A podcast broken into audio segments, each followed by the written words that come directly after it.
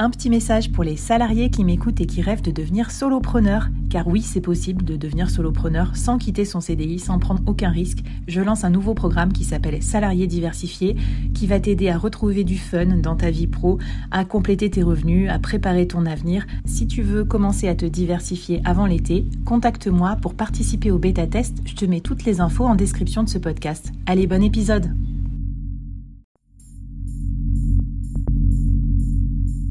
À quoi ressemblerait ton business si tu pouvais être épaulé par les meilleurs experts? Avoir un board de rêve disponible 24 heures sur 24 pour t'aider, répondre à tes questions?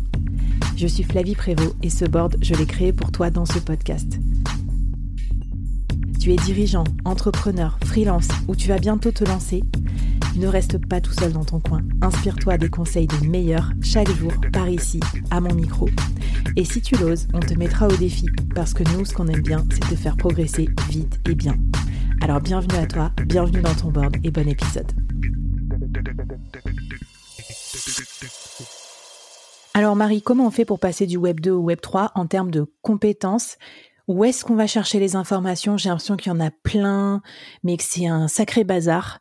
Euh, est-ce que tu peux nous donner un peu la méthode, la recette euh, magique pour euh, pour se mettre Web3 ready, pour être vraiment prêt et pour comprendre cet écosystème, pour être prêt à travailler là-dedans? Eh bien, je pense que pour moi, ce qui a marché, c'était le terrain, le fait de me lancer euh, dans cet espace, de prendre ce temps de euh, passer côté euh, investisseur potentiel dans les NFT, de de voir un peu les conversations, de suivre comme si j'avais vraiment envie d'acheter le NFT de tel ou tel projet, donc de rejoindre. Euh, J'ai rejoint la communauté des, des, personnes qui investissent dans le NFT Adidas, puisque c'était le premier NFT que j'ai acheté, donc ça m'a permis de voir un peu euh, les attentes, les conversations, la façon dont la marque gérait ça. Et puis j'ai aussi rejoint des communautés euh, euh, beaucoup plus natives Web 3, donc portées par des, des personnes qui sont passionnées, qui sont plus peut-être audacieux dans les choses qu'ils testent, etc. Donc, mmh. qui vont monter un DAO, qui vont dire bah voilà, on va vendre des NFT et puis on va euh, laisser notre communauté de, détenteurs de notre NFT décider ce qu'on fait avec l'argent qu'on a récupéré. Euh, donc, il y a hmm. plein de façons de, de, gérer euh, son, son NFT, sa collection de NFT. Et donc, ce qui est intéressant, c'est de trouver un projet NFT dans lequel on, trouve qu'il y a du potentiel et de, de suivre ce projet, de voir comment quels sont les écueils qu'il a pu rencontrer, que ce soit technique ou pas. Est-ce qu'il a pris est-ce qu'ils ont fait des choix marketing qui vous paraissaient euh, plutôt bons ou mmh. plutôt à côté de la plaque euh, Eh bien, comment les gens en parlent dans leur Discord, sur les réseaux sociaux? Donc finalement, mmh. de faire vos recherches sur certains projets spécifiques. Moi, c'est comme ça que j'ai commencé. Euh, j'ai même été très investie dans une communauté, dans un projet qui mettait en avant les femmes et puis qui s'est avéré être un peu un, un, scam euh, mmh. ou en tout cas un échec. du coup, j'ai pas investi, mais le temps que j'y ai investi n'a pas été perdu du tout, puisque euh, j'y ai euh, rencontré donc de façon virtuelle des personnes hyper intéressantes, passionnées de Web 3, qui étaient dans la dans la volonté de transmettre. Et il y a cet esprit qui est très répandu dans le Web 3, cette solidarité, cette envie de de partager, d'emmener d'autres gens. Euh, de trouver des nouvelles personnes pour rejoindre un peu ce mouvement. Euh, c'est très sympa.